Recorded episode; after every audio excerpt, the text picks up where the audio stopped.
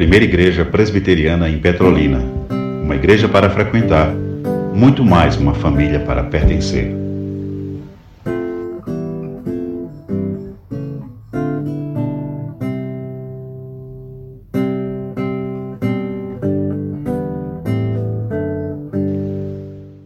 Mica, chegou e já chegou chegando, né, Mica?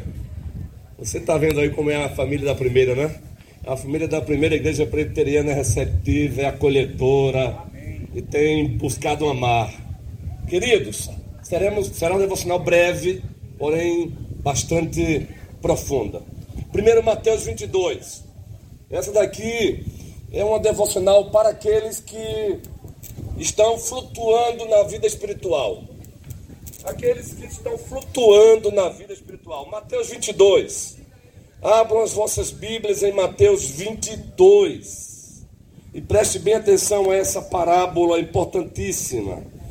Mateus 22. Aqueles que têm escutado o convite do rei e não têm feito caso desse convite. Ou aqueles que acham que aceitaram o convite, mas se encontram sem as vestes apropriadas para a festa. Mateus 22, ele narra uma parábola das bodas do rei. E diz assim o texto: Mateus 22, primeiro versículo. Então Jesus voltou a lhes falar por meio de parábola, dizendo: O reino do céu é semelhante a um rei que celebrou o casamento de seu filho. E enviou seus servos para chamar os convidados para a festa de casamento, mas estes não quiseram vir.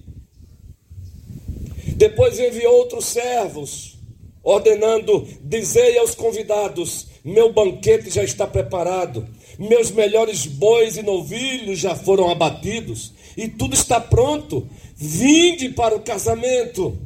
Eles, porém, fizeram pouco caso do convite e foram para o seu campo, outro para os seus negócios. Gente boa de Deus. O convite do Pai para o casamento do Filho Jesus Cristo nas bodas celestiais continua sendo feito. E não são poucas as pessoas que têm feito pouco caso. No caso aqui, o primeiro público para quem Cristo dirige, os judeus, seus próprios compatriotas, não estavam fazendo caso daquele convite. Mas trazendo uma aplicação para os nossos dias, não são poucas as pessoas que têm escutado esse convite que tem recebido esse convite para o maior de todos os casamentos, Mônicas. Tem que ser no plural aqui, não é? Porque existem as Mônicas da primeira. E muito Júnior, Juninho, carinhosamente falando, não tem feito caso. Isso é triste, não? E muito mais do que isso, o texto prossegue. E outros, recebendo o convite, sabe o que fazem? Agarrando os servos, agarrando os pregadores, agarrando os propagadores do evangelho, mataram-nos e os matam. Outros, de forma deliberada, se opõem ao convite. Outros, de forma deliberada, raivosa, lutam contra esse convite. E aqui fica essa reflexão para aqueles que nos visitam. E se porventura perguntem a vocês mesmos o que vocês estão fazendo com esse convite. Esse convite incomparável, esse convite imensurável, esse convite inalcançável. A igreja do Senhor continua fazendo ecoar esse convite do Rei Jesus Cristo. Cristo deixou claro que o seu próprio povo não fez caso daquele convite. Uns disseram, eu tenho mais o que fazer, e foram para os campos. Outros, eu tenho um negócio muito bom, e também foi fazer o seu negócio. E outros disseram, saiam daqui agora, e pegaram os seus armamentos da época e espancaram os profetas. O que você tem feito com o convite? Preste bem atenção. Aqueles que têm negado a esse convite não ficarão sem juízo. Pois a parábola diz: Mas o rei ficou furioso e enviando seus exércitos, destruiu aqueles homicidas e incendiou a cidade dele. Por inferência, aqui somos lembrados do dia do juízo. Mateus 25 diz que o rei vai voltar. E vai voltar acompanhado pelos seus milhões, milhões, milhares e milhares de anjos. E vai reunir todas as nações diante dele. Elaine, Joelso, eu estou olhando para você daqui, eu estou enxergando com os dois olhos. Viu? As nações serão reunidas diante dele. E aqueles que não fizeram pouco, fizeram, aqueles que fizeram pouco caso do convite, serão colocados à, à esquerda. E aqueles que levaram a sério o convite serão colocados à direita. E o próprio rei vai dizer para aqueles que não fizeram caso do convite dele: vai dizer o que, Neumar? Apartai-vos de mim, malditos. É Ele que vai dizer isso. Então eu quero que você se devista hoje. Eu quero que você aproveite esta chácara. Aproveite essa, a capital do vale, que maravilha. Mas não quero que você saia daqui sem entender que a principal festa ela vai acontecer quando o Cristo voltar.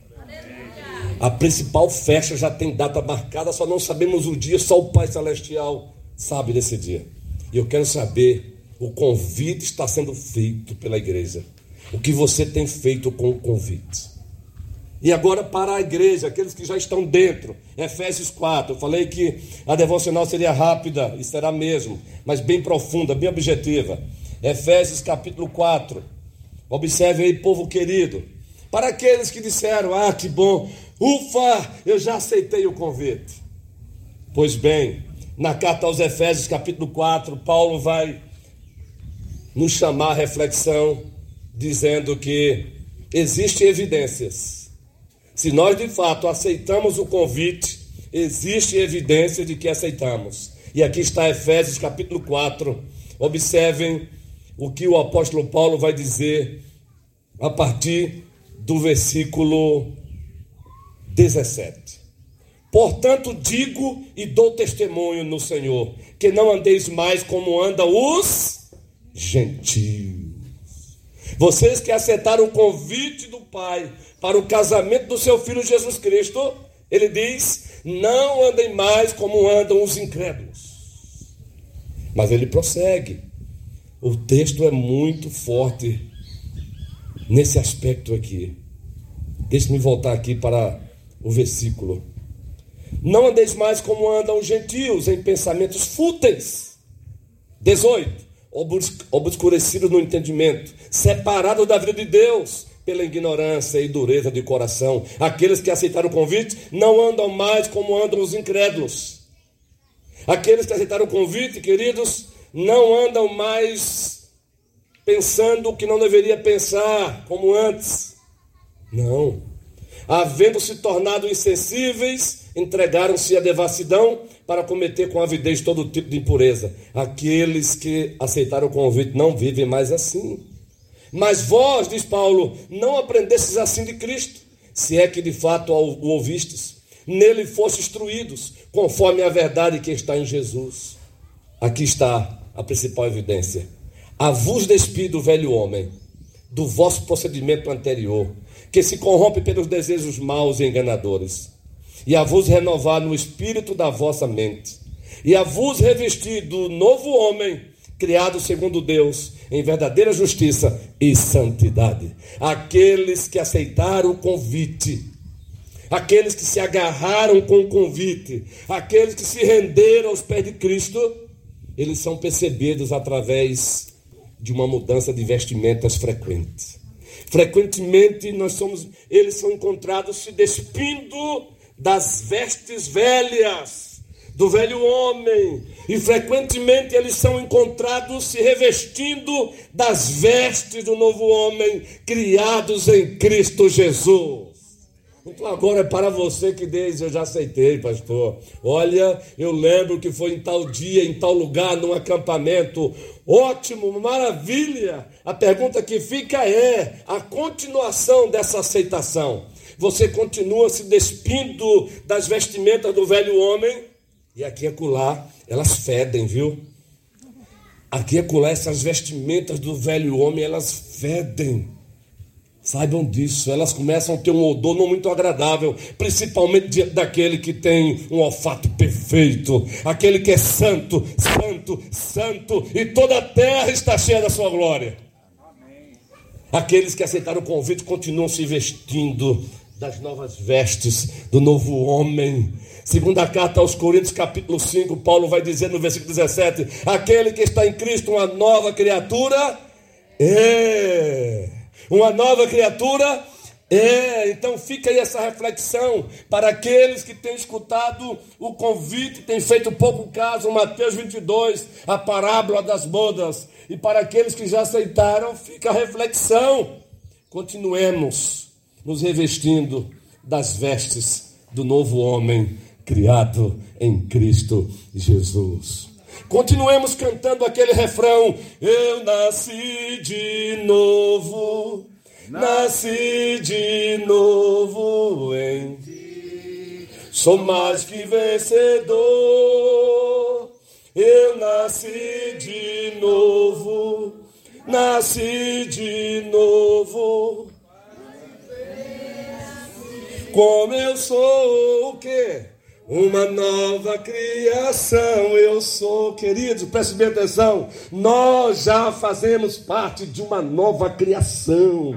Lá no original, segunda carta aos Coríntios, capítulo 5, versículo 17, a ideia é: aquele que está em Cristo faz parte agora de uma nova criação. E como nova criação, nós estamos aguardando o novo céus e a nova terra, a nossa nova habitação. Segunda Pedro, capítulo 3. Então, vamos nos regozijar neste dia como nova criação de Deus. Vamos nos alegrar. Vamos. Ministério de Canto da Igreja, vamos agora nos